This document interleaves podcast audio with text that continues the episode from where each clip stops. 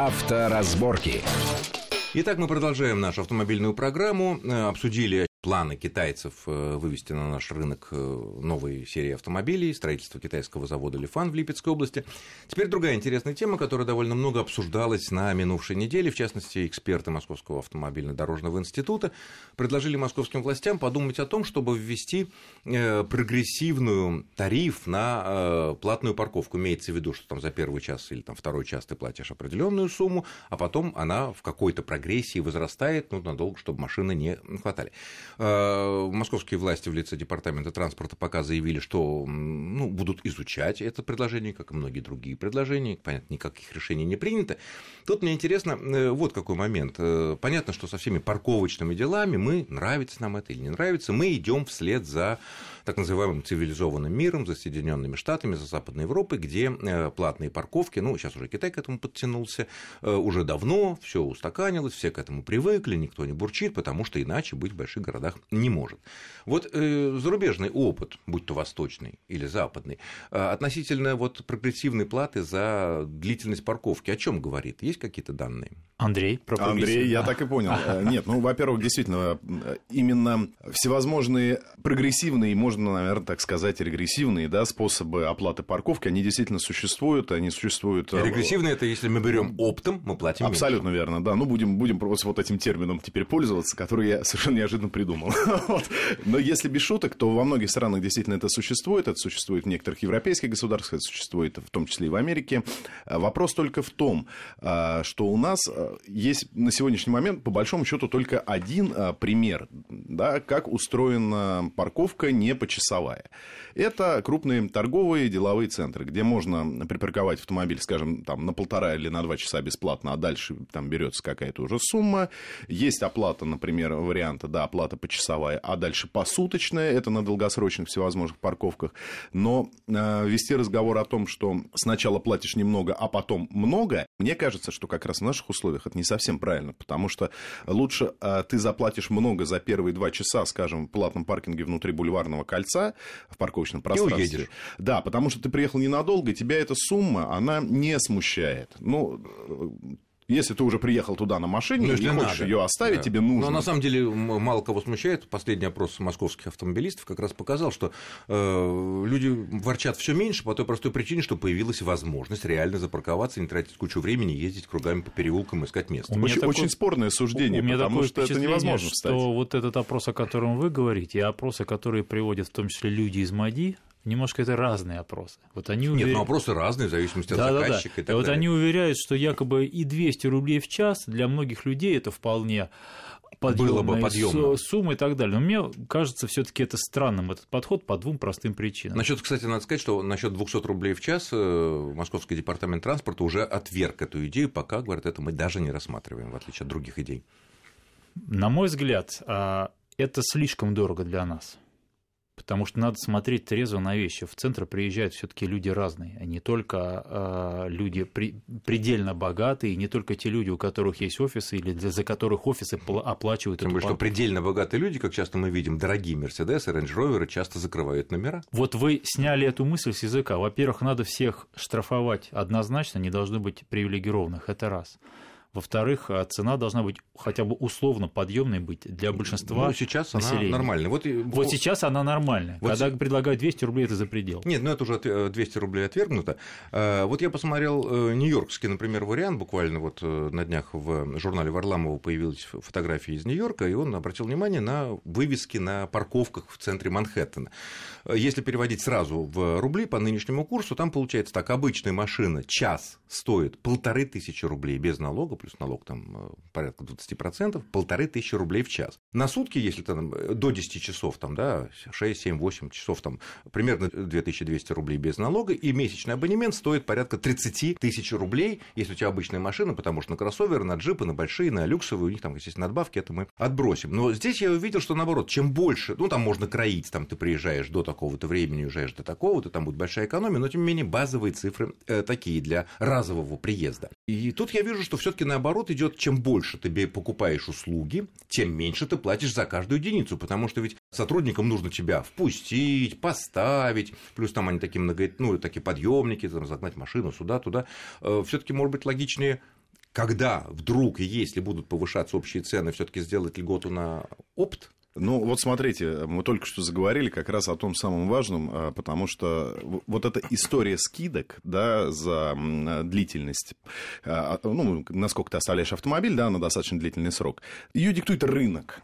И почему рынок не должен диктовать э, ценники и условия на платном паркинге столицы, когда он уже все равно есть? Да, мы это прекрасно понимаем, что все, у нас теперь Андрей, Там я, я считаю, что платные. нужно понимать, что такое рынок. Ну, нельзя... Подожди секундочку, я тебе не... объясню, да? А я несколько раз пытался в центре города оставить свой автомобиль. Да. Я не смог сделать этого. Уже я... в, в новое время. Потому что все платные парковки битком забиты. Андрей, Значит, послушай, мало. Послушай, я, я занимаюсь тем же самым. Периодически ставлю автомобиль. У меня есть приложение парковки на телефоне, да, я да. оплачиваю честно, как положено. Я тоже иногда ищу платное место. Это проблемно, но его можно найти.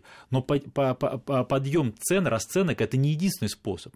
Есть прекрасный способ, который практикуется в Европе, когда ты можешь оставить даже за, за оплату машину на какой-то период времени. Чаще всего это полтора или два часа. В Париже это есть, в многих других крупных городах. Почему на этот опыт не обратить Нет, внимание? погодите, а в чем отличается от нашего московского опыта? Вот если есть место, в Париже ведь тоже надо найти даже платное Вы место. нашли место, вы оставили. Все, дорогая у вас машина, развалюха, вы имеете право оставить машину на два часа платно.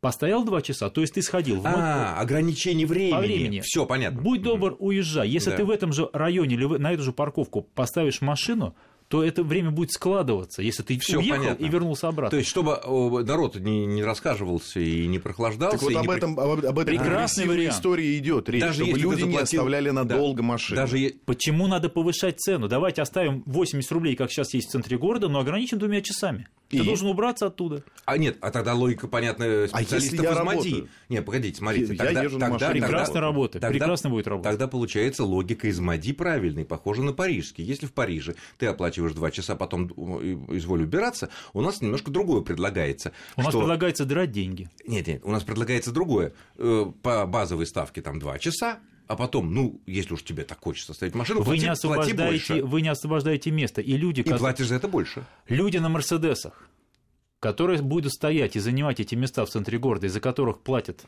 или из своего толстого кармана, или за которые платят гос госструктуры вполне, и это практикуется ну, это на деньги налогоплательщиков, крупные компании. Почему мы ставим в такое социальное неравенство разных людей? Вы давайте не будем говорить только об опыте Нью-Йорка. Давайте... Или Парижа. А почему, почему все время Нью-Йорк или Париж? Давайте, я специально, я тоже подготовился. Угу. Давайте посмотрим на опыт, например, Будапешта. Тоже вышли примерно из той же дыры, из которой и мы, в хорошем смысле слова, я имею в виду из, из постсоветского пространства.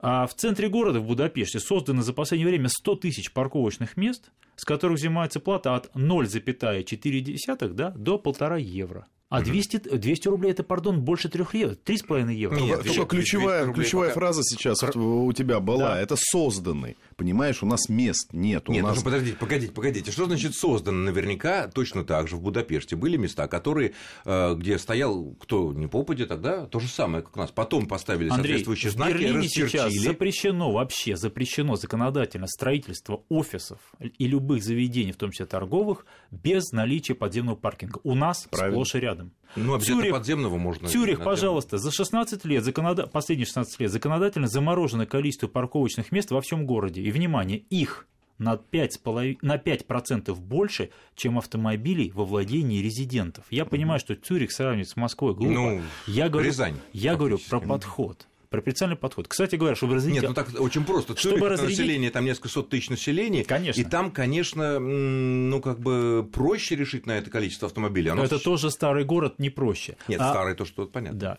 разрядить обстановочку. Про, про... Это же известная старая реальная история про Нью-Йорк, да, когда человек каждое утро приезжал э, и ставил машину на сервис менять масло.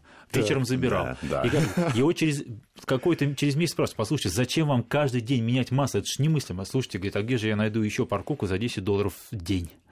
А масло замена столько ну, стоит? Где стоило ну, когда-то. Это, это, это, я не знаю, шутка это или нет, но одного известного писателя, нашего современника, был прекрасный рассказ про человека, который оказался э, в европейской тюрьме, да, и он, ну, на исправительную работу туда. У него была такая, скажем, очень приятная отсидка. Он днем сидел а, и Так он машину парковал на тюремной парковке, потому что это разрешено.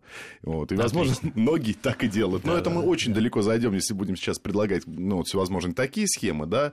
Но понятное дело, что с паркингом все-таки в центре тяжеловато. Нет, это верно. Но с другой стороны, сейчас еще появляются инициативы жителей уже окраинных районов, чтобы у них на улицах ввели э, эти платные парковки. И я их понимаю на самом деле. Казалось бы, как так жители просят. Но если у них есть резидентное разрешение, которое стоит ну, недорого, и он гарантирует гарантированно может на улице рядом со своим домом, ну, дворов это, понятно, не касается, э, найти место, а, а тут приезжают всякие люди из замкат, да, на да. конечной станции метро оставляют машины просто так на улицах, бесплатно едут э, на метро, и местный житель не может найти место себе, и поэтому вполне резонно. Особенно если рядом торговый центр крупный. Да, да и вполне да. резонно, что они просят, э, ладно, мы готовы заплатить 3000 за резидентное разрешение, и, ну, чтобы у нас были места, потому что... Можно экстраполировать это, можно брать с москвичей плату за проезд по маленьким городам, а областным, за то, что каждый день, каждую пятницу москвичи едут на дачу, ну, а в воскресенье вечером на, сдача. На... Ребята, ну надо все-таки какой-то какая-то грань плату, должна быть плату берут за скоростные дороги. Вот Ленинградка, да, вот сейчас скоро. У нас в населенных пунктах нет скоростных дорог. У нас ну, скоростных дорог пунктах... ровно полторы дороги, и то недостроены.